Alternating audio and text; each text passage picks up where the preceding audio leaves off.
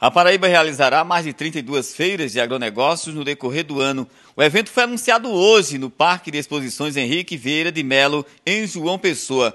Para o governador em exercício Lucas Ribeiro, as feiras de agronegócios irá movimentar setor importante da economia paraibana.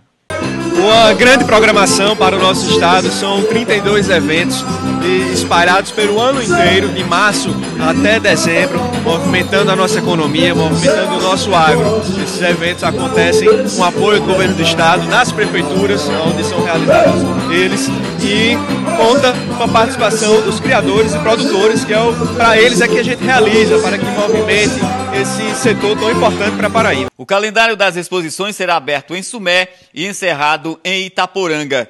O secretário de Desenvolvimento e da Pesca, Joaquim Hugo, acredita que os eventos serão suficientes para mostrar um pouco do que a Paraíba produz nessa área. 32 eventos, onde nós teremos a possibilidade, o espaço de expor os produtos, os animais, é, contribuindo assim com o nosso setor agropecuário. Da redação do portal Mais PB, Roberto Tagino.